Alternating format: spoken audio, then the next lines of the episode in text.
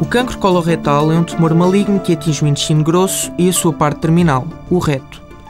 Frequentemente, um pequeno pólipo no interior do intestino desenvolve-se lentamente, transformando-se num cancro coloretal. Deste modo, sempre que encontrados, os pólipos devem ser removidos.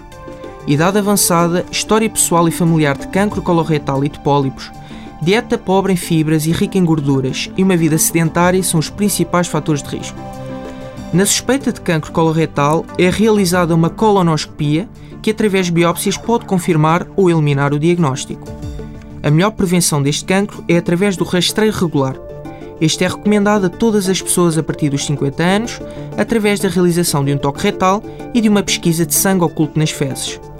O principal tratamento do cancro coloretal é cirúrgico, podendo ser necessário recorrer a radioterapia e quimioterapia, dependendo do grau de evolução do tumor.